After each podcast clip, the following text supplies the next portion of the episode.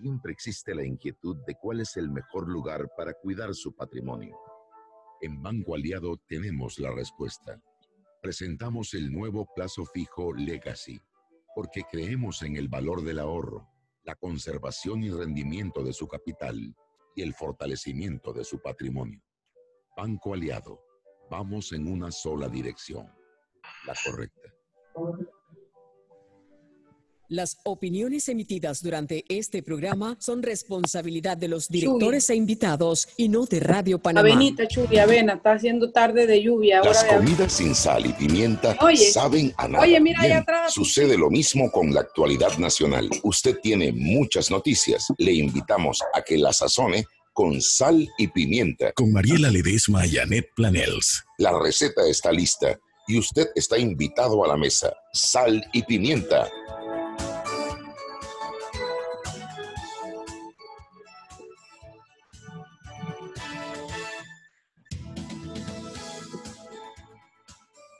Buenas tardes, bienvenidos a Sal y Pimienta, un programa para gente con criterio. Mariela, Con criterio, que tiene que apagar el micrófono porque se le salen unas bestialidades a la con criterio. bueno, yo te hice señas, pero ¿tú sabes qué pasa? compañera. Que después me toca a mí editar eso antes de tirarlo al, al- al Spotify. ¿Cómo está, Chuy? Hoy es, vie- hoy es día de avena, Chuy. Mira, mira, avenita, Chuy. Avena porque cuando No, pero estás en nada. Con vino. Bueno, nada. después del programa yo voy a un happy hour del Movimiento Ciudadano Anticorrupción. Por Zoom. Sí, sí, en Zoom, vamos a happy hour por Zoom. Eh, bueno, déjame comenzar con nuestros patrocinadores, el glucómetro VivaCheck, que tiene un amplio rango de hematocritos que va del 0 al 70%, capaz de evaluar recién nacidos, mujeres embarazadas, pacientes con anemia y otros. Tiene 900 memorias con fecha y hora, 5 segundos de tiempo de respuesta, tiene un puerto USB para que usted pueda transferir sus datos, incluye 10 tiras de prueba, está de venta en la casa del médico, sucursales de Justo Arosemena y David Chiriquí. David, que ayer estuvo de 171, cumple esos años de fundación. Y Terpel con su campaña Alimentando Esperanza, que le indica que si usted compra su combo favorito de comida o alimentos secos en las tiendas de conveniencia Buy, Ben y Quick Shop, o lo ordena por Apetito 24, está contribuyendo a la donación que será destinada para armar bolsas de alimentos con productos secos. También usted puede comprar, patrocinar una bolsa de esos alimentos, la puede comprar en Buy en Quick Shop o pedirla por Apetito 24, cuesta 18 dólares y se la llevan a la comodidad de su hogar. Estas bolsas serán enteradas por el personal de Terpel en las ciudades de Panamá, David, Coclé y Colón. Esta campaña de Alimentando Esperanza está vigente hasta el 14 de junio y además Terpel les recuerda que sus bombas, las que están abiertas, están abiertas 24 horas. Y los productos Bortons, productos para su higiene, para la limpieza de su casa, de su oficina, incluye amoníaco cuaternario, que es ese componente químico que realmente lo protege más allá de lo que lo protege el alcohol. Usted quiere limpiar el líquido de limpiar los zapatos, de limpiar las bolsas del supermercado, quiere una crema para las manos, quiere lo que usted quiera, Productos Borton, haga su pedido 392-1141. Chuy, entra. Bueno, Mariela, eh, yo quería aprovechar la- el primer bloque para que conversáramos sobre dos entrevistas que salieron el día de hoy. Una es una entrevista que salió al viceministro de la presidencia, Carlos García, hablando sobre las contrataciones desde el Ministerio de la Presidencia.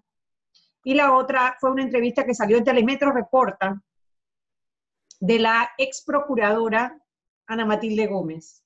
Y quería, quería traer ese tema para que conversáramos un poco porque ambos tienen un planteamiento que en mi concepto es diametralmente opuesto, ¿no?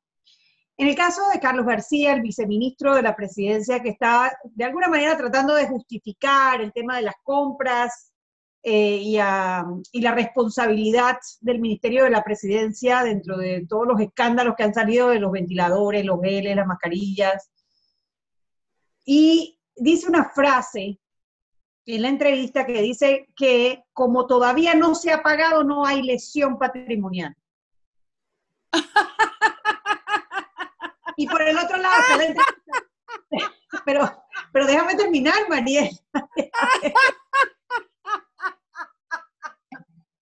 dale, dale, dale, dale. Dale, dale. La tremenda corte, ¿qué es de la tremenda corte? Dale.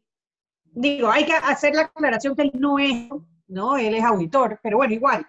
Eh, por el otro lado está Ana Matilde Gómez, en la entrevista que le hicieron en Telemetro Reporta hoy, donde dice que la lesión se constituye en el momento en que se falta a los procesos que están establecidos en la ley. Digo, obviamente una opinión tiene muchísimo más peso que la otra, ¿no? Pero sí quería aclararlo porque se ha formado todo un debate en redes con el tema, ¿no? De, de si es delito o no es delito, de que como no lo pagaron, no lo compraron. Y recuerdo cuando hicimos el programa con los muchachos, eh, donde nuestro querido Lord eh, Alfredo Berguido explicaba cómo habían, eh, no recuerdo el término que utilizó, pero hablaba de cómo falseaban, no decían mentiras, pero falseaban la información utilizando la palabra comprar y cambiándole un poco el significado.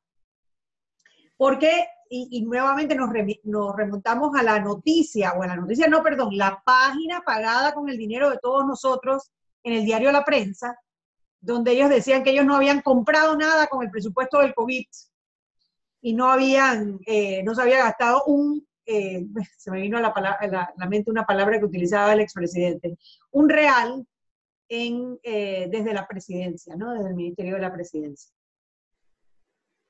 Bueno, yo Perdón, pero es que yo quería, lo único que puedo decir, pico, tú pico un pan, yo pico un pan, tú pico otro pan, yo pico un pan. La verdad es que esto me acuerda la tremenda corte.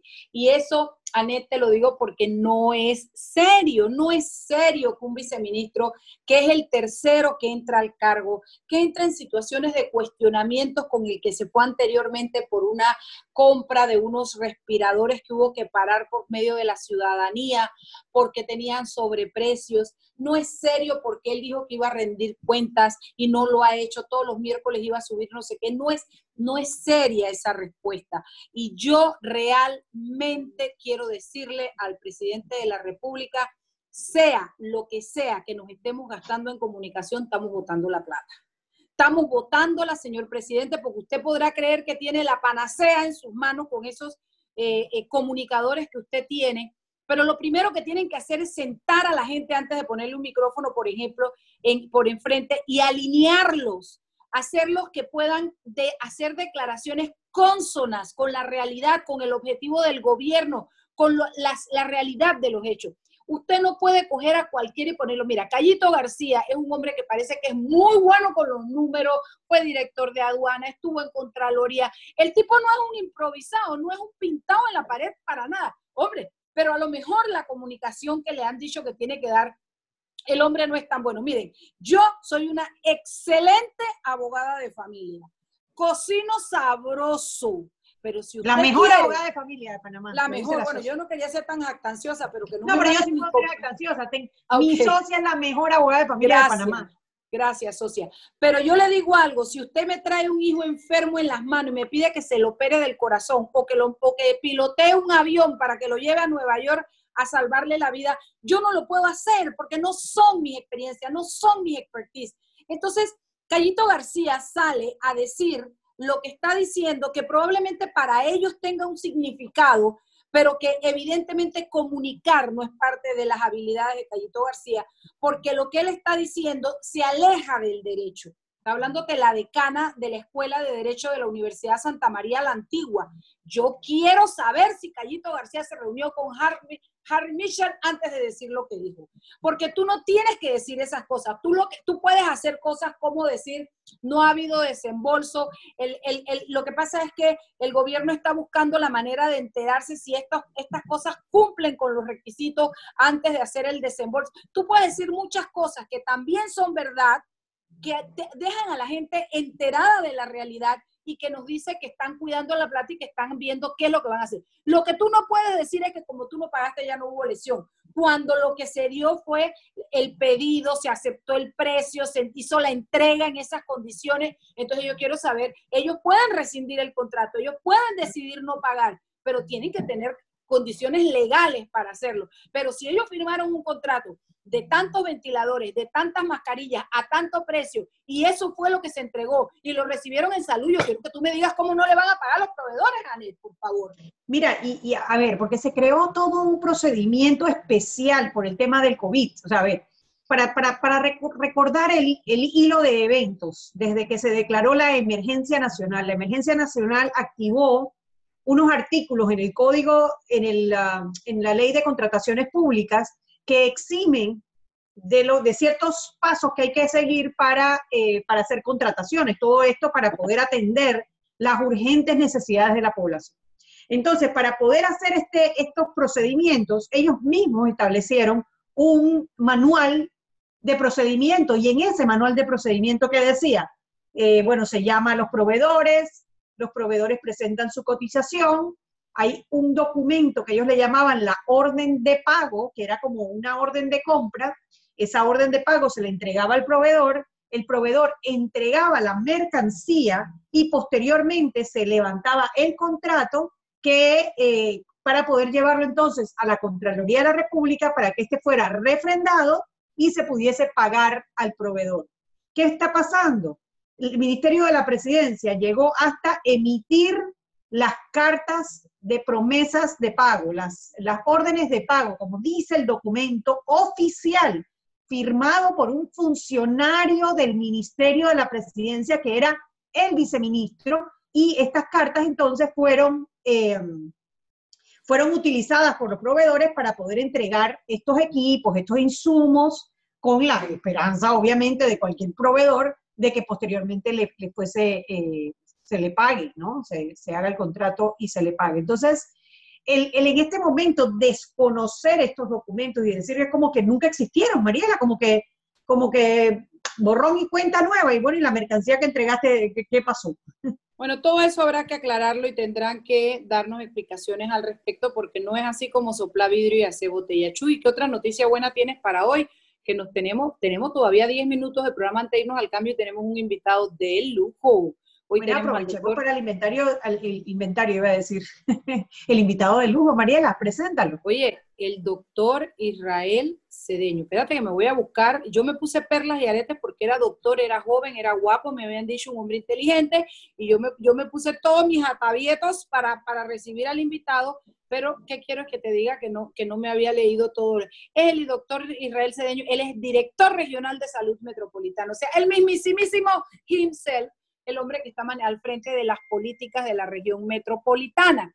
Y bueno, hoy nosotros, el programa que queremos tener hoy es un programa muy informativo. Tuvimos un gran éxito con la, entrevista que le hicimos a San Llorens, a Sandoval, y ahora queremos hacerla institucional porque queremos darle a nuestros oyentes información sobre el manejo, cuidados, todo lo que podamos decir sobre el virus, sobre las formas de contagio. Hay que ir desmitificando algunas cosas y hay que ir dándole eh, eh, eh, docencia a las personas. Doctor Israel Sandoval, buenas tardes. Digo Cedeño, doctor Cedeño, ya le puse Sandoval. Doctor, no, no se sienta, ella le cambia los nombres a todo el mundo, a mí por, porque ya está cansada de escucharme, pero es que a todo el mundo le cambia el nombre. Sí, ella me dice India, cambia nombre. Bienvenido, doctor. Hola, ¿qué tal?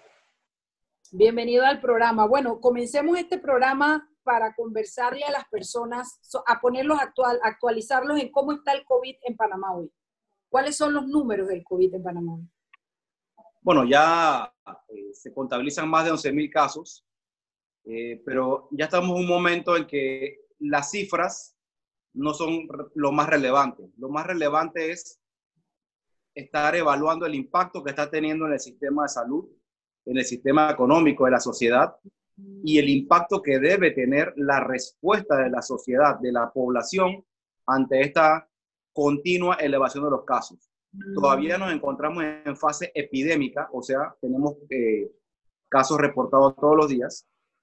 No podemos hablar todavía de una fase endémica, porque eh, la endemia, cuando hablamos de una enfermedad endémica, es aquella enfermedad que se presenta año tras año en, a unas cifras específicas. O sea que es una enfermedad conocida, una enfermedad común, por así decirlo. Todavía el COVID no podemos hablar de una enfermedad endémica, nos mantenemos en la fase epidémica. Pero sigue siendo de gran relevancia el conocimiento de que la población, el trabajo que tiene la población, la responsabilidad que tiene la población es imperante en que se siga cumpliendo y se siga fortaleciendo. Mientras la población no responda al 100%, el trabajo que hace el Ministerio de Salud y el gobierno no van a tener resultados esperados.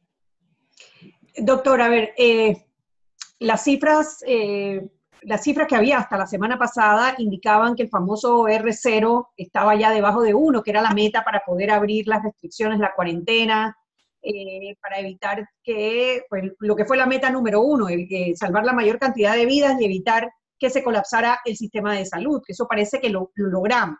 Sin embargo, nosotros sí hemos visto y estamos un poco preocupados que ese R0 ya está de nuevo encima de uno y que pareciera que las cifras nuevamente están, eh, están empezando a aumentar. Llevamos, hoy es el, eh, sábado, domingo, lunes, martes, miércoles, el quinto día en que estamos arriba de 250 casos por día, ¿no?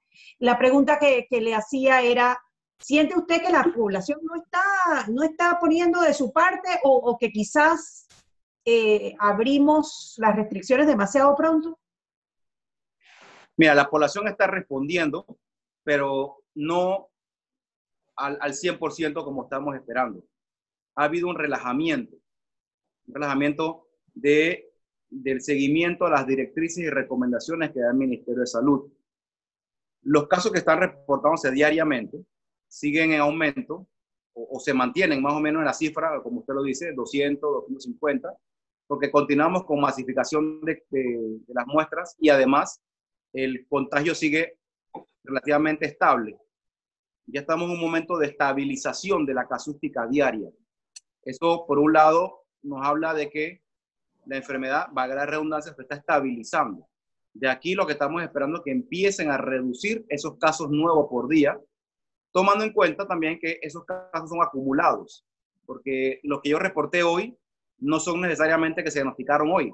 Se han estado diagnosticando día tras día en un lapso de, 20, de 48, 72 horas y se van acumulando. Ciertamente los casos están en, una cifra estable de entre 200 y 250 promedio, pero tenemos, estamos también ya en un, punto en que tenemos que empezar a evaluar esa balanza, porque el sistema económico eh, no puede, tenemos que evitar que colapse. Si el sistema económico colapsa, el sistema de salud va a colapsar. Por eso es que el trabajo más fuerte ahora en el Ministerio de Salud es lograr ese equilibrio. Y para lograr ese equilibrio de mantener la gente saludable, disminuir los casos poco a poco, pero a la vez mantener un sistema económico que se esté reactivando, eso juega un papel muy importante en la población. En los operativos que yo hago diario, eh, desde que estoy en la posición de la dirección regional, me he percatado que en general los empresarios que están trabajando y que abrieron ahora con el primer bloque también, en general la percepción es que tienen la intención de hacer las cosas bien pero le falta un poquito de, eh, de, fortalecimiento de, de, esas intenciones. Y esa es parte que estamos nosotros ahora cumpliendo en continuar con la educación, con la promoción, con las recomendaciones, corregirle las cosas que no estén, que no estén funcionando adecuadamente. En la mayoría de las empresas que hemos visitado, eh, muchos están cumpliendo en un alto porcentaje y los que no están cumpliendo, insisto, nos hemos percatado que no es por falta de voluntad, sino por falta de conocimiento de algunas cosas que tienen que mejorar. Y esa es parte del trabajo también del Ministerio de Salud. la función del Ministerio de Salud no es sancionar a que no cumplen. La función del Ministerio de Salud es asegurarnos que todos cumplamos y que todos velemos por la salud de todos. Y claro, aquel que ya de, manera eh, reiterativa tenemos que hacer un llamado de atención por la misma falta, no queda otra que hacer la sanción. En resumidas cuentas, la población tiene que seguir trabajando y esto es un trabajo de, responsabilidad compartida. ¿Cuáles son algunas de estas faltas que usted ha observado en, estas eh, visitas que ha hecho en las empresas que están dentro de los primeros bloques de apertura? ¿Qué, cosas tenemos que mejorar? Bueno, eh, algunas empresas que no le están proveyendo el alcohol en gel a sus colaboradores, eh, algunas empresas que hacen cobro de, de, gran número de personas, supermercados o comercios como tales, que a las cajeras no le tenían el alcohol en gel y no le, tenían, no le habían establecido ese cronograma de lavado de manos. Eh, algunos se quejaban de que no le estaban prohibiendo la mascarilla, Entonces son cosas que hemos ido corrigiendo. El uso del termómetro a la hora de entrar, al, momento de entrar al local, encontramos muchos que están cumpliendo, que tienen una persona tomando el termómetro. Pero lo hacíamos entonces el cuestionamiento. Si salgan confían en qué vas a hacer, no sabían. Entonces, como cosas como esas, están tratando de cumplir, pero falta que conozcan bien la teoría. Tenemos, le dimos la inducción. Si tú tomas temperatura, la temperatura adecuada es esta, entre, entre tanto y tanto. Si está más alta, tienes que notificar, tienes que dar esta inducción salud a la, a la persona que va a entrar, etc. Son cosas que han sido muy, eh, son las, las causas de falta de cumplimiento más comunes. Dígame algo, doctor. Eh, ¿Cuántas veces al día usted le recomienda al panameño promedio, al que está en la calle, porque nos hablan de lavarnos las manos, pero ¿cuántas veces al día usted cree que es recomendable como un mínimo de veces que un panameño tiene que ir y lavarse las manos con agua y jabón, demorarse 20, 30 segundos restregándose y, limpiándose bien las manos? Mira, no hay un número específico de lavado de manos al día. Eso depende de, de, las acciones que estés realizando. Lo que sí puedo decir, y lo reitero porque lo digo a cada rato, es, estas son normas básicas de higiene que nos enseñaban nuestras abuelas, mis papás, los maestros en la escuela. Yo me lavo las manos antes y después de comer, antes y después de ir al baño. Eh, cuando, si estoy jugando como niño, después que termino de jugar, me lavo las manos, cosas como esas. En el caso ahora, los adultos, depende del trabajo que tú hagas, en la industria que tú estés, tienes que hacer un lavado frecuente de manos basado en esa actividad que estás haciendo. Lo que sí es importante recordar es que eh, la recomendación de uso de alcohol en gel es para cuando no tienes acceso a agua y jabón. Es un sustituto cuando no tienes acceso. No, no es, o sea, no puedes reemplazar el uso de agua y jabón con el alcohol en gel. Y aún así, si no te puedes lavar las manos con agua y jabón, sí se recomienda que por cada tres veces que utilices alcohol en gel, debes intentar entonces lavarte las manos con jabón. No es pasar, no es eh, eliminar el uso de jabón porque tengo alcohol en gel, no. Debo priorizar uso y jabón. Si no tengo acceso, alcohol en gel. Y tratar de que cada tres veces que me uso alcohol en gel, utilizar agua y jabón. Otra pregunta que le quería hacer, porque a mí me parece importante, es el tema de la cantidad de pruebas que hay que hacer. Ah, mira, nos tenemos que ir al cambio, doctor, déjenos regresar y hablemos un poco sobre las cantidades de pruebas que se están haciendo, si se han comprado más, si se pueden masificar. ¿Por qué la importancia de la prueba en el número que marcan las estadísticas? ¿Y qué refleja eso relacionado, el número que marcamos de contagiados y el número de pruebas aplicadas? Vámonos al cambio, Israel. Gracias. Sal y Pimienta con Mariela Ledesma y Annette Planels.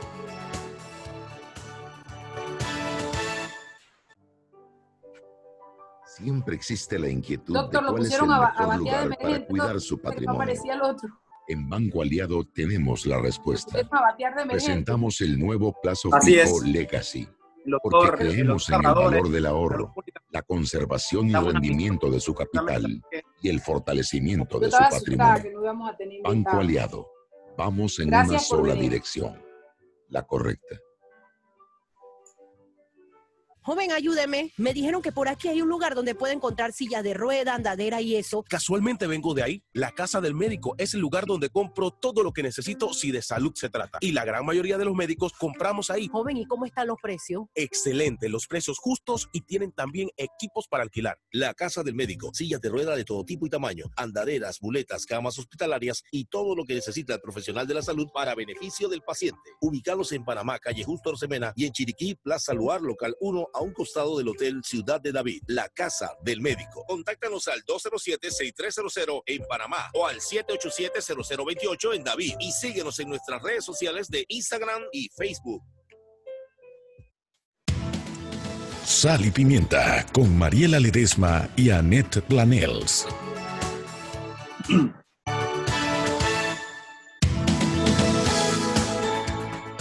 Y estamos de vuelta en Sal y Pimienta, un programa para gente con criterio. Hoy conversamos con el doctor Israel. El doctor está conversándonos sobre el el estatus del COVID en Panamá y nos compartió en el primer bloque sus experiencias en las visitas que ha hecho en campo con la manera como están manejando las restricciones de COVID o la nueva cultura que tenemos que adoptar todos del COVID en las diferentes empresas. Em, el, em, el, doctor Israel Cedeño, director regional de salud metropolitana. Mariela, tú habías dejado una pregunta en el cambio. La pregunta es sobre esa relación que existe entre la cantidad de pruebas que se aplican diariamente y la cantidad de muestras positivas que se reflejan. Uno, dos, eh, pareciera que la tendencia, o es lo que yo he leído, doctor, es aplicar muchas pruebas, masificarlas, masificarlas. Es como abrir el libro y darnos cuenta, aunque, aunque nos duela, aunque sea, pero saber realmente, tener conciencia de cuál es la realidad de afectación que hay allá afuera. Entonces, háblenos un poquito al respecto de eso, por favor. Bueno, uno de los motivos por los cuales uno masifica una prueba, en un caso específico de investigación de una enfermedad, es porque así, eh, mientras más pruebas tomes, puedes encontrar más casos. Y nuestra intención en este momento es encontrar la mayoría posible de los confirmados positivos que estén, eh, en la sociedad, porque también eh, cada vez hay más evidencia de casos COVID positivos asintomáticos. Entonces, eh, al inicio solamente tomábamos muestras a los pacientes con síntomas. Después empezamos a hacer muestras a los pacientes con síntomas y también a los pacientes que eran sus contactos estrechos. Y poco a poco hemos ido abriendo ese compás para masificar cada vez más, para detectar la mayor cantidad posible de estos pacientes que siendo positivos no lo saben porque no tienen síntomas. En este momento estamos trabajando a, a una proporción aproximada de 1.400 pruebas por cada 100.000 habitantes. Eso en estándares internacionales es el adecuado para Diario. un barrido adecuado en toda la sociedad de los casos que están confirmados. Esa, esa cantidad es diaria, doctor. Sí. ¿Cómo eligen el lugar donde quieren ir a poner la prueba? Hoy me voy para Chepo, hoy voy a ponerla. ¿Cómo, ¿Cómo hacen ese muestreo a nivel, a nivel nacional? Eso es por demanda, porque acuérdate que seguimos, ha disminuido mucho las llamadas al 169, eh, pero cada vez que tenemos un reporte de casos sospechosos, casos con síntomas, casos confirmados, vamos a esa área y hacemos las muestras. Eh, nosotros en la mayoría de las regiones sanitarias, en especial la de San Miguelito y Panamá, Metro, tenemos equipos de respuesta que salen a tomar muestras todos los días desde las regionales. Además, ya en, la región metropolitana salud, todos los centros de salud se ha habilitado la toma de muestra para todas esas personas que tienen algún síntoma. Ellos van ahí, se atienden con un médico, el médico hace la discriminación clínica y se procede a la toma de muestra. O sea, nosotros en la metro, insisto, ya tenemos completamente masificada eh, la toma de la muestra, tanto por equipos regionales como en los 18 centros de salud que tenemos en toda la región. La gente no puede llegar al centro de salud y decir, oiga, yo me quiero hacer la muestra. No, tiene que ser elegido por determinadas características. Debe presentar síntomas, debe haber tenido contacto con alguna persona que, que tenía COVID, algunas características que me gustaría que le mencionara a nuestros oyentes para que sepan que no es cuestión de soplar vidrio y hacer botella, de que yo llego y a mí tómenme la muestra, porque yo estornudé tres veces ayer, una cosa así. Claro, sí, no, no hacemos toma de muestra complacencia, definitivamente que no. Tomamos muestra, insisto, a las personas que han llamado a reportarse al 169 o a Rosa, que tienen síntomas, se sienten mal, y el, filtro que hacen ahí los médicos que están de turno en esas dos plataformas, le indican a cuál centro deben acudir y ellos notifican al centro que Juan Rodríguez va a llegar mañana probablemente a tomarse la muestra. Y él va a llegar ya dirigido. Cuando llega ya Juan Rodríguez, llega al centro de salud, él sabe que ahí lo va a estar esperando el médico porque ya recibimos notificación que esa persona con un número de cédula tal va a llegar a buscar atención médica. Igual en el momento el médico lo examina y determina finalmente si ahí cabe o no la, el toma de muestra. Ha variado un poco también esto porque desde que empezaron las lluvias y ya empezaron los casos de gripe, influenza o resfriado común. Claro. Todo sintomático respiratorio se le toma muestra. Eh, siguen saliendo muchos negativos, gracias a Dios, pero esa es la instrucción. Todo sintomático respiratorio en los centros de salud, incluso también en las policlínicas de seguro social, que lleguen a buscar atención médica, se les toma muestra. Usted dice sintomático, asmático, lo que llegan con resfriado. Que tenga tos, secreción nasal, sensación de fiebre, dolor de cabeza, o aquellas personas que también pueden contactarnos y decirme, mira, yo iba en mi casa, mi esposa eh, la acaban de confirmar, COVID positivo. Y como eh, son contactos estrechos, se están tomando también la muestra, porque como digo, hemos, encontrado muchos casos de personas que no tienen síntomas. Entonces también esa es una parte de la característica que determina si te puedo tomar muestra o no. Si eres un contacto estrecho de un caso confirmado también, aparte de los síntomas, que hay que recordarlo. Tos, fiebre, siguen siendo los síntomas cardinales, signos de síntomas cardinales, tos y fiebre, dolor de cabeza, secreción nasal, dolor de garganta, y se están encontrando cada vez más los síntomas y signos de falta de olfato y falta de gusto. Entonces, todo esto hace que la persona ya se vaya caracterizando como un caso sospechoso y hay que tomar entonces la muestra. Doctor, dígame, yo tengo preguntar, dale, Chugui, no te doy chance. no, iba a preguntar, por ejemplo, eh, ¿qué están demorando en este momento las pruebas? Entre que te toman la prueba y te dan el resultado. Están en un promedio de 48 horas. Es el promedio eh, más largo, por así decirlo. La mayoría está antes ahora.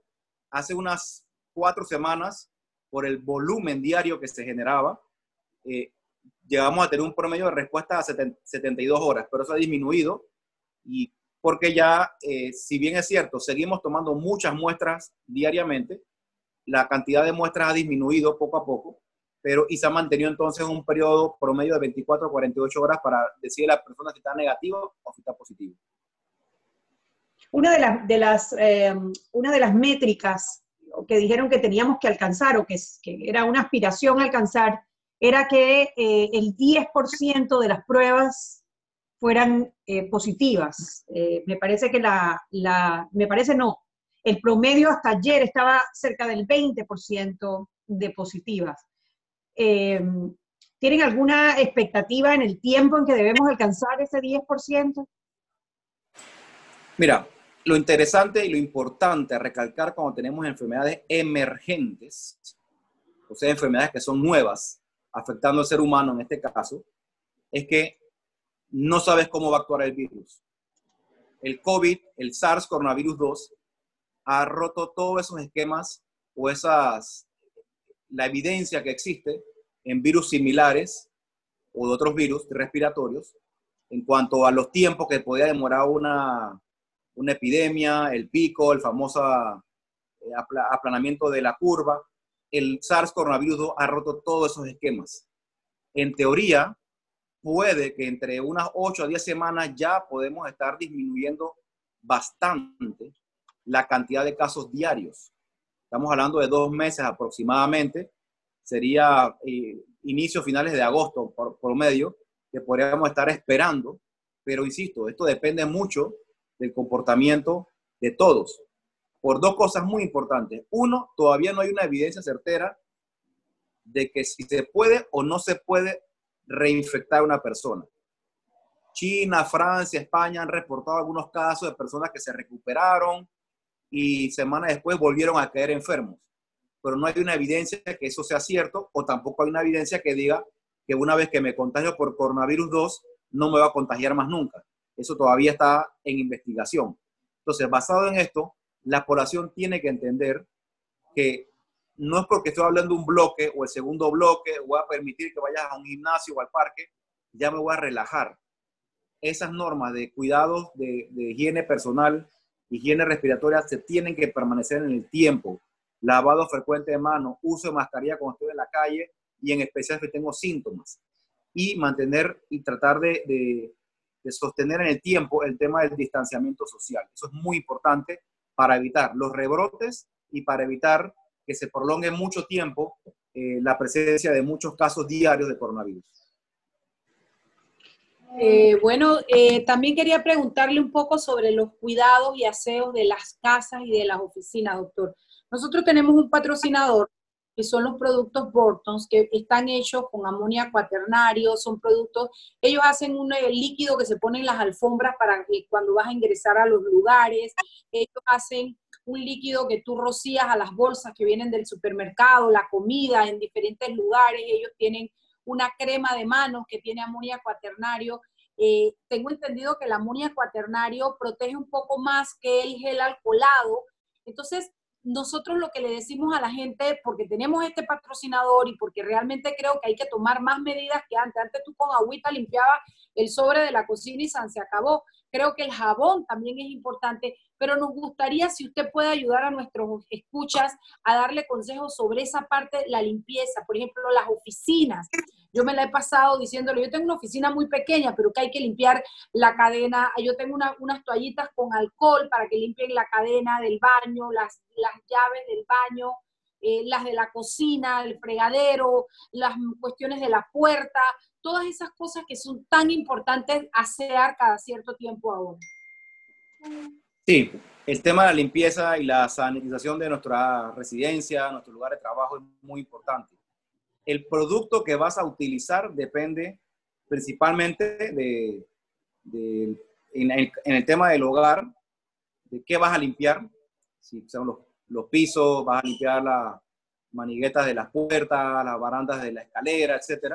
Ahí puedes usar alcohol o puedes usar los el cloro diluido, que eh, la dilución de cloro hay que tener mucho cuidado de, saber hacerla, porque en el mercado hay cloro en dos presentaciones. Hay un cloro al 5.25% y un cloro al 3.5%. Tienes que comprarte la etiqueta del cloro que vas a usar. Si la etiqueta dice que es cloro al 5.25, la dilución adecuada es 15 mililitros en un litro de agua. 15 mililitros en un litro de agua si el cloro es 5.25%. Si el cloro que compraste es 3.5%, la dilución es 30 mililitros en cada litro de agua. Eso es muy importante. El cloro lo puedo usar para limpiar baños, para limpiar pisos, para limpiar, sí, las maniguetas, esto. Eh, el amonio cuaternario puedo usarlo para mesas y no porque sea mejor o peor que el cloro o el alcohol. Es un tema que, por ejemplo, hay unas mesas que si tú le aplicas el cloro, aunque sea diluido, la vas a deteriorar, la vas a dañar te vas a quitar el esmalte, todas esas cosas, ¿no? Entonces también el uso del producto que vas a usar para limpiar depende mucho de qué superficie vas a limpiar. Es lo que tienes que tener cuidado. Eh, sea el producto que vayas a usar, fijarte en las recomendaciones de dilución del producto y las recomendaciones del uso, porque muchos te vienen en la etiqueta, no usar sobre superficie de plástico, por ejemplo. tienes que fijarte en eso, eso es muy importante, pero sí, hay, hay una gama de productos, el amonio cuaternario definitivamente es un producto un químico que tiene una alta efectividad para la sanitización, pero en el, medida que no puedas adquirirlo, porque no hay disponibilidad o por el poder adquisitivo, porque también tenemos que tomar en cuenta el poder adquisitivo de cada persona, el cloro funciona perfectamente bien. Mencionaste algo del uso de las, de las, de las, de las, que quiero aclarar que es muy importante, de las alfombras sanitarias o los pediluvios, esto que usas para limpiar antes de entrar. Eh, eso lo han preguntado mucho porque eh, para la nueva normalidad, en las inspecciones que vamos a hacer las empresas, tienen que cumplir con el plan de anti-COVID, del comité y, ciertas normativas de, productos que deben tener e insumos y, estrategias. La toma de temperatura, alcohol en gel dentro. Y uno mencionaba, se mencionaba el uso de pediluvio. Realmente el uso de pediluvio no es obligatorio eh, como medida sanitaria porque su efectividad no ha sido evidenciada queda a, la libertad de las personas. Si quiere utilizarlo, perfecto. La clave es lavado de manos, limpieza de superficies que pueden entrar en contacto con las manos, porque eso es lo que hacemos también. Yo limpio la superficie de la mesa, no es porque la mesa me va a contagiar, sino porque yo en la, en la mesa pongo la mano. Y aquí viene el, el, transmisor en mis manos y me toco la cara y así empieza el contagio. Entonces, sí es importante aclarar que el uso de pediluvio no es obligatorio en las empresas, pero la empresa que quiera, quiere ponerlo porque pueden comprarlo, pueden mantener, eso es libertad de ellos. Bueno, son las seis. Vámonos al cambio cuando regresamos más desde su programa Sal y Pimienta. Sal y Pimienta con Mariela Ledesma Doctor, y tenemos Annette que estar a las 6.54 por ahí, ¿o yo? Yo le pongo una cepa que usted ve Joven, así ayúdeme. en la, Me en la dijeron que por aquí pantalla hay un para lugar donde puede encontrar silla de rueda, andadera Eh, y eso. Casualmente vengo de ahí. La casa del médico es el este lugar donde compro todo lo que necesito si de salud se trata. Y la gran mayoría de los médicos compramos de los ¿Y cómo comités están de los salud, de cómo se va a los precios justos y tienen también equipos para los planes La casa del médico, ¿cómo sillas de rueda de todo tipo y tamaño, andaderas, muletas, camas hospitalarias y todo lo que necesita el profesional de la salud para Ok, vamos por ahí. Entonces, cualquier cosa, alguna pregunta que Justo usted cree que es Plaza Luar, local importante 1, a un costado del Hotel Ciudad de David, la casa del médico. Bueno, la Contáctanos al apertura es 207-6300 cambio de en Panamá o al 787-0028 en David. Y síguenos en nuestras redes qué, sociales perdón? de Instagram y Facebook. de que cambiamos de cuarentena a toque de queda. Venga. Siempre existe la inquietud medidas de que cuál se es el mejor lugar para cuidar su patrimonio. Eso. En Banco Aliado de, tenemos la de- de respuesta. los comités de salud, cómo va a Presentamos el y nuevo plazo fijo. Legacy, porque creemos en el valor del ahorro, la conservación y rendimiento de su capital y el fortalecimiento de su patrimonio. Banco Aliado. Wow, Vamos en una 281 sola casos dirección. hoy, doctor. Wow. Me preocupa esa cifra. Sal y Pimienta con Mariela Ledesma y Annette Planels. Eh, Estamos de vuelta. Estamos de vuelta, estamos de vuelta en Sal y Viviente, un programa para gente con criterio. Como ella sí se lo sabe, ella sí sabe cuándo entrar. Yo cuando me quiero meter de todas maneras me sale mal. Te el que no aprendes, mujer, no aprendes. Oiga, Hay que esperar pero estamos con el vuelta. doctor Israel Cedeño, que Ce- Cedeño es verdad, doctor, que es el director de salud metropolitana acá en Panamá. Nos ha estado hablando hoy sobre medidas, sobre todo. Creo que es importante que entremos a hablar de dos temas, doctor. Hablemos un poco sobre cómo va a ser esa vuelta cuando los, bloques vayan abriendo en los negocios, porque hay unos comités y la gente tiene una pelotera en la cabeza con eso los comités. En mi oficina, doctor, somos seis personas. Ya yo sé que tengo que destinar a dos. ¿Cuáles son las funciones? ¿Hay un lugar donde vayan, los, entrenen para saber qué tienen que hacer o tienen que andar con un pañito y un alcohol todo el día por la, por la oficina? ¿Qué tiene que hacer ese comité? ¿Qué pasa si no hacemos el comité? ¿Va la salud ahí de hacer las investigaciones? ¿Hay multas, etcétera? Explíquenos un poquito sobre eso. Mira, el establecimiento de un comité de salud para, para vigilancia del COVID y además de la existencia y ejecución de un plan de salud para enfrentar el COVID en las empresas, es parte de los requisitos que deben cumplir eh, todas las empresas que están eh, abriendo nuevamente sus operaciones dentro de todo lo que es la estrategia de la nueva normalidad. Esto es muy importante recalcar el hecho que todo, según la ley del seguro social, todas las empresas deben tener un programa de salud ocupacional e higiene industrial. Y eso no es de ahora, eso no es por COVID. Eso tiene, es una obligatoriedad hace muchos años. Y la diferencia radicaba en que, además de tener un plan de salud ocupacional, con, con eh, la redundancia, con planes bien específicos y dirigidos a proteger al colaborador durante sus horas de trabajo, ergonomía, etcétera, también está el hecho que eh, si son empresas grandes de, de más de 100 eh, empleados, no solo tienen que tener un, un plan de salud ocupacional, sino incluso un médico de salud ocupacional, de salud de trabajo, in situ, con que, que estuviera trabajando ahí, y eso son muy pocas las empresas que lo están cumpliendo. Entonces, ¿a qué voy Hablamos de más de 51 empleados, me imagino. Sí, esto, eh, sí, Es- esto es ahora con el COVID. Eh, más de 51 empleados que van a tener un comité de máximo 6. El tema aquí es que eh, de toda crisis salen cosas buenas.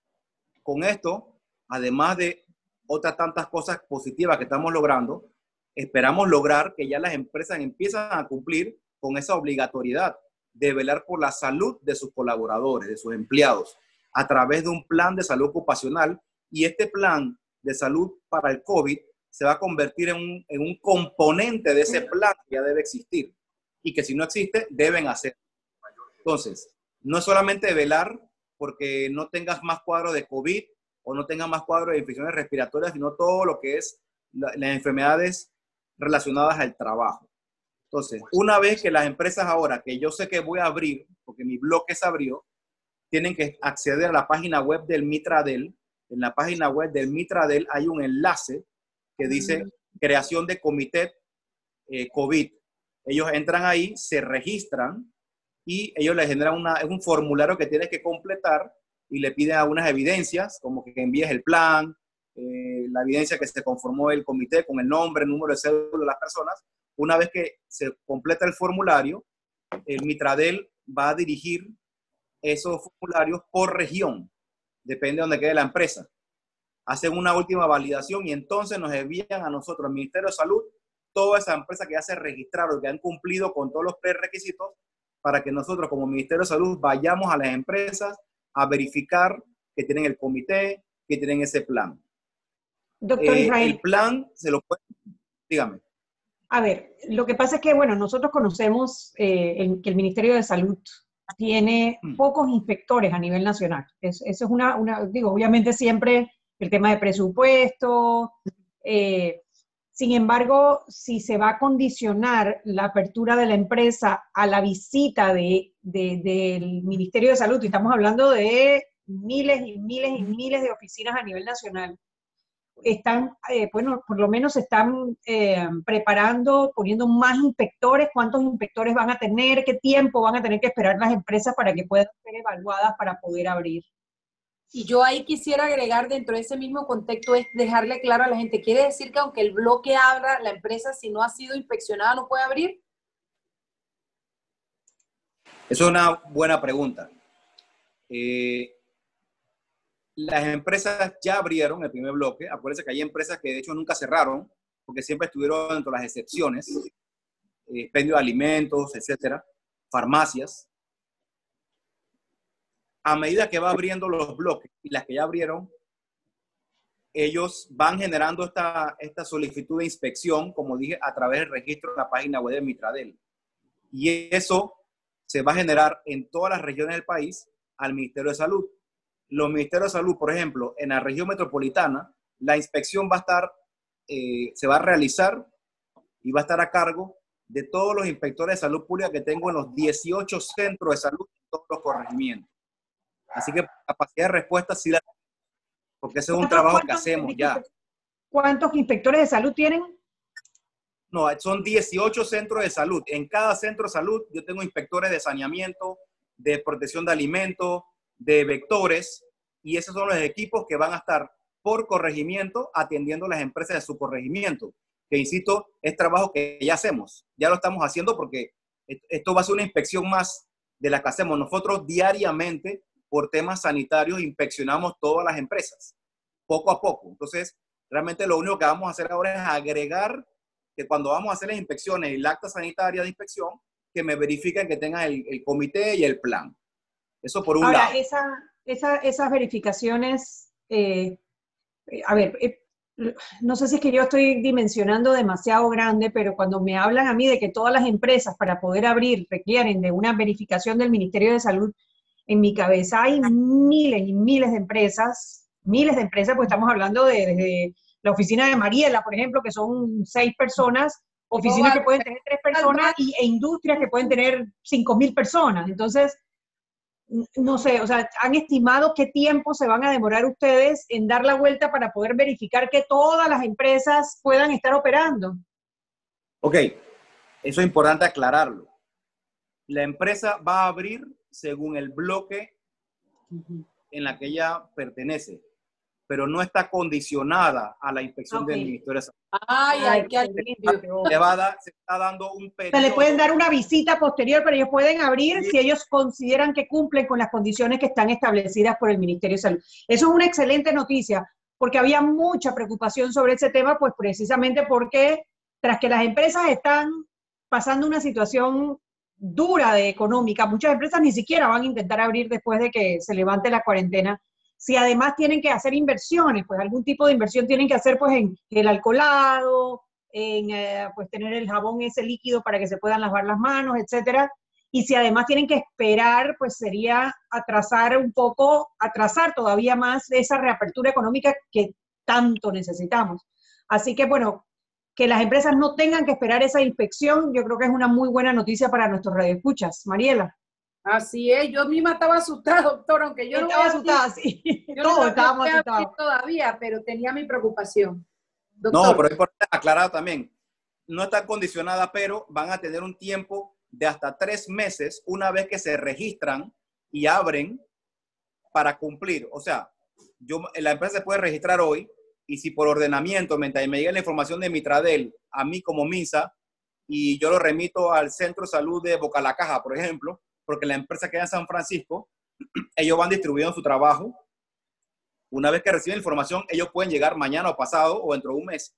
Pero si al momento que tienen hasta tres meses para cumplir, porque si yo llego al mes y todavía no estás cumpliendo al 100%, se le permite, se le dan adecuaciones y se le hace una visita hasta que cumplan antes los tres meses. Si ya después de tres meses de abierta la empresa no cumple, ya entonces sí viene el tema de las sanciones y probable cierre de la empresa eh, a falta de cumplimiento. ¿Cuáles son esas sanciones, doctor? Pues ahora vamos a manejarlas como todas se manejan en salud pública.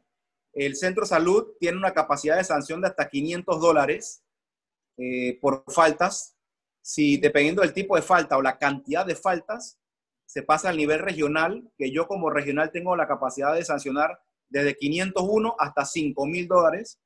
Si aún así la falta es muy, muy grave, yo puedo remitir a la DIGESA, la Dirección de la Salud Pública, donde las, multas pueden ascender hasta 50 mil dólares. Pero lo más importante es que eh, al nivel regional, no solamente yo puedo eh, sancionar hasta 5 mil dólares, sino que puedo también mandar a, cierre temporal de la empresa. Bueno, lo importante es saber que el ministerio no quiere eso, el ministerio no quiere estar cerrando empresas, no quiere estar multando, no quiere nada, lo que quiere es que cumpla. Usted ya sabe, infórmese, entre a la página del ministerio, entienda el tamaño de su empresa, la cantidad de personas que debe tener en el grupo este de, ¿cómo se llama? El comité, ¿el comité qué? Comité de salud. Comité de salud, entienda cuáles son las medidas, busque información, cumpla con eso. Mire, las cosas básicas. Tiene que tener algo para medir la temperatura antes que entren a su oficina. Una alfombra donde limpiarse los pies. Apenas entra, gel alcoholado, cuando entran, guardar mascarilla, no puede entrar nadie a su oficina, nadie puede estar trabajando en una oficina unos con otros si no usan mascarilla y guardar la distancia social que sabemos que se necesita. Aparte de eso, cuídese usted mismo, manténgase limpiando las perillas de puerta, perillas de los grifos de agua, de fregadero, de lavamano, del servicio eh, y básicamente eso. Dígame una cosa, doctor, el isol sirve, yo le estoy haciendo la marca.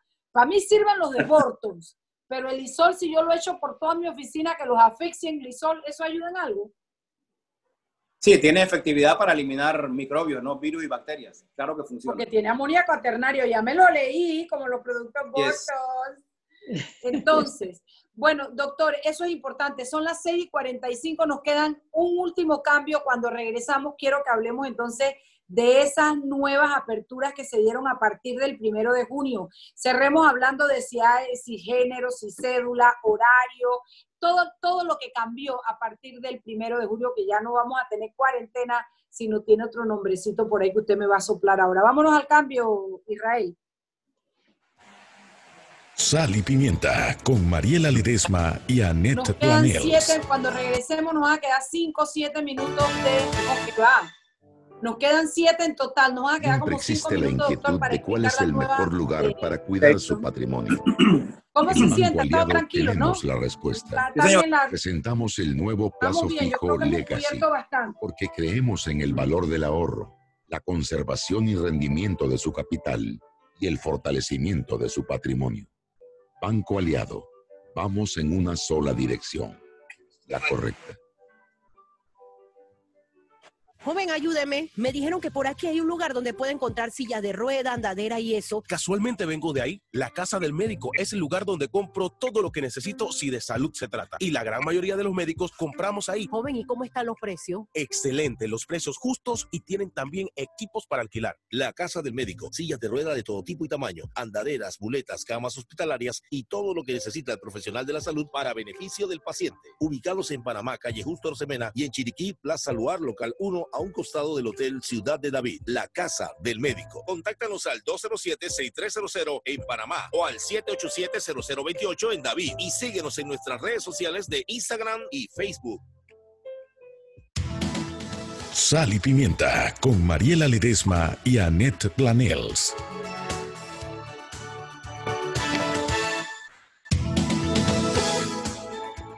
Y estamos de vuelta en Sal y Pimienta, un programa para gente que es pausada, que no se acelera, que espera los cambios. Chugi, el que sabe, sabe y el que no aprende, hermana. Ya yo sé que usted aguanta, cuenta hasta tres, ya me hizo la seña y entonces usted entra. Bueno, yo estoy aquí para aprender, pues. Nos fuimos al cambio y quedamos porque nos quedan pocos minutos. Tenemos que entregar el programa a las 6 y 55 en punto. Por lo tanto, nos quedan unos minutos, doctor, para que usted le explique a la ciudadanía, a nuestros oyentes, que son un montón, no, no, no, no, que escuchan sal y pimienta, cuáles son las nuevas medidas, la fecha, el nuevo bloque, los horarios, todo lo que tenga que decirnos al respecto. Bueno, a partir del lunes primero de junio, que se abre el segundo bloque, eh, además se va a cambiar la modalidad. Ahora vamos a tener un toque de queda a partir de las 7 de la noche hasta las 5 de la mañana.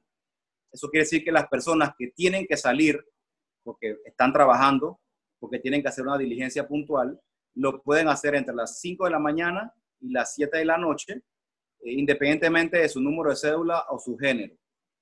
Aquí es muy importante reiterar la, la importancia de la concientización de la población, de que no es que ahora, que solamente tenemos un toque de queda, que fue como empezamos a inicios de marzo, vamos a relajarnos y todo el mundo para la calle. No, eso es lo que tenemos que evitar. Seguimos que si no tienes que salir porque no tienes que trabajar todavía, quédate en la casa. Si vas a salir porque tienes que hacer algo muy puntual al supermercado, hacerlo lo que el menor tiempo posible, usa eh, mascarilla, protégete, eso es lo más importante en este momento, porque a medida de esto es que vamos a lograr poder tener una reapertura económica y comercial sin mayor impacto al sistema de salud pública. Ok, entonces, el género, la cédula, ¿eso desaparece? Así es. Solo se mantiene que entre las 5 de la mañana a 7 de la noche, pero, eh, e insisto, evitando salir innecesariamente. Salir porque tengo que ir al súper o tengo que ir a la farmacia, tengo que ir a trabajar. Y si tengo que ir a trabajar en mi trabajo y de mi casa al trabajo y del trabajo a la casa. ¿Los domingos, doctor? Los domingos se mantienen de cuarentena total, eso sí. Y claro, como todo, vamos evaluando. Si hay un relajamiento demasiado exagerado, tendríamos que rezar nuevamente al tema de género, número de cédula, incluso cerrar bloques, eso, es lo que no queremos. Queremos que la, la, población entienda que necesitamos reactivar la economía, insisto, porque eso es parte de la sociedad, de la vida social. Un sistema equilibrado, salud pública, economía, todo el mundo trabajando en conjunto para salvaguardar la salud de la población y de cada uno. Tengo dos preguntas en mi chat. Uno preguntan que por qué de 7 a 5 si es que el virus no se pega esa hora.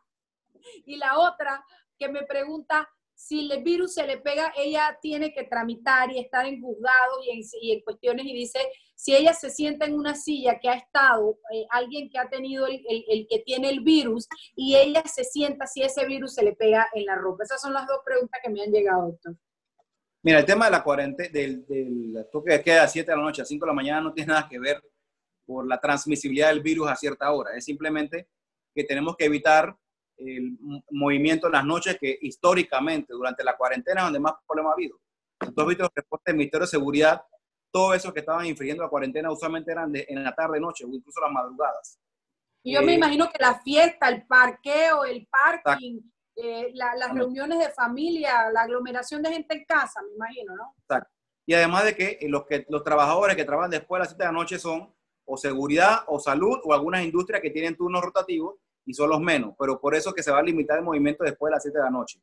Con respecto a sentarme un lugar o tocar un lugar o que la ropa se contamine, eso, la clave aquí para evitar el contagio no es evitar que mi ropa se contagie, es evitar que mis manos se contaminen. Esa es la clave. Por eso siempre hemos insistido, lavado de manos, porque una mesa puede estar contagiada, llena de virus, pero si yo la toco y me lavo inmediatamente las manos, me pongo gel alcoholada o alcohol en spray, ese virus lo voy a matar. Entonces la clave sigue siendo lavado de manos. El riesgo está en los fomites. Los fomites son artículos fijos, no inertes, no vivos, que pueden albergar el virus la mesa, la ropa, sí, pero el riesgo no está en que me caiga la ropa, el riesgo está en que yo me toque la ropa y me toque la cara después sin lavarme las manos. Claro, claro.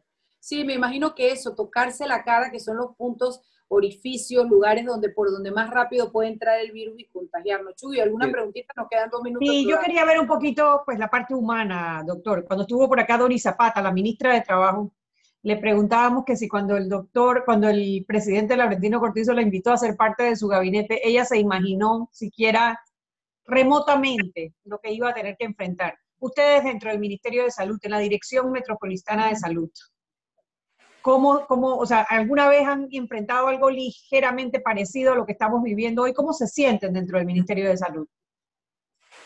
Mira, al principio hubo un poquito de, de gente desconcertada, ¿no? Porque, insisto, para los epidemiólogos, eh, lo que no, nos preocupa es cuando tenemos un virus nuevo porque no sabemos cómo se va a comportar. Y ya yo lo he dicho en otras entrevistas, y me gusta siempre reiterarlo, esta anécdota. Yo tuve un profesor en la carrera de epidemiología que nos, nos decía a nosotros, muchachos, cuando ustedes estén manejando como epidemiólogos una epidemia, un brote, no se estresen porque tienen mi, 5 mil, 20 mil, 50 mil casos. Preocúpense cuando ustedes se percaten que el pánico, el miedo le gana la razón. Porque cuando la gente trabaja con miedo, se cometen errores.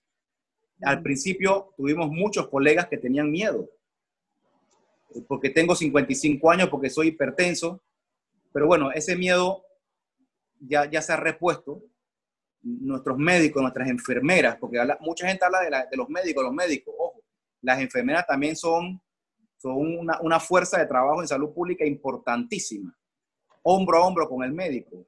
Se venció ese miedo y estamos trabajando. Y porque, porque la mayoría nos pusimos a pensar, para esto fue que yo estudié, yo estudié para esto, yo estudié para atender pacientes independientemente de su enfermedad. Tuvimos un gran pánico internacional en el 2014-15 por el ébola en el 2009 cuando llegó el H1N1, que gracias a Dios resultó que no era tan letal. Pero eso pasa cada vez que tenemos virus nuevos. Pero a la final nos queda en nuestros corazones y nuestro, en nuestra cabeza como profesionales de salud es que para eso estudiamos y para eso nos preparamos. Bueno, muchas gracias. Me quedo con esa, nos quedamos con esa reflexión interesante, ¿no? Esa es una vocación para ser médico y estamos en buenas manos porque hemos estado bien dirigidos y bien atendidos, ¿verdad que sí, Anet? Nos vamos hasta mañana, doctor. Un millón de gracias. Un millón de gracias. Chao, chao. Hemos presentado Sal y Pimienta con Mariela Ledesma y Anet Planels. Sal y Pimienta